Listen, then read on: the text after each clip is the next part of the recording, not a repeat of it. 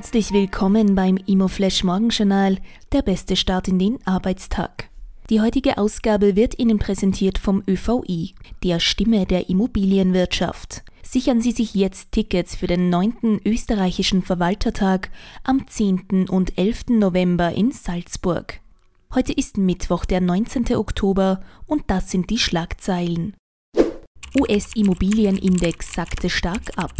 Die Stimmung auf dem US-Häusermarkt hat sich im Oktober stärker als erwartet verschlechtert. Der Hausmarktindex fiel um 8 Punkte auf 38. Es ist der mittlerweile zehnte Rückgang in Folge. Volkswirte hatten im Schnitt nur mit einer Abschwächung auf 43 Punkte gerechnet.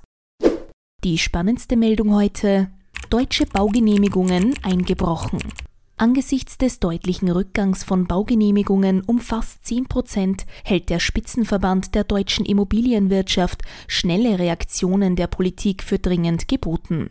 Im August wurde laut Statistischem Bundesamt 9,4 Prozent weniger Baugenehmigungen für Wohnungen erteilt als im gleichen Monat des Vorjahres.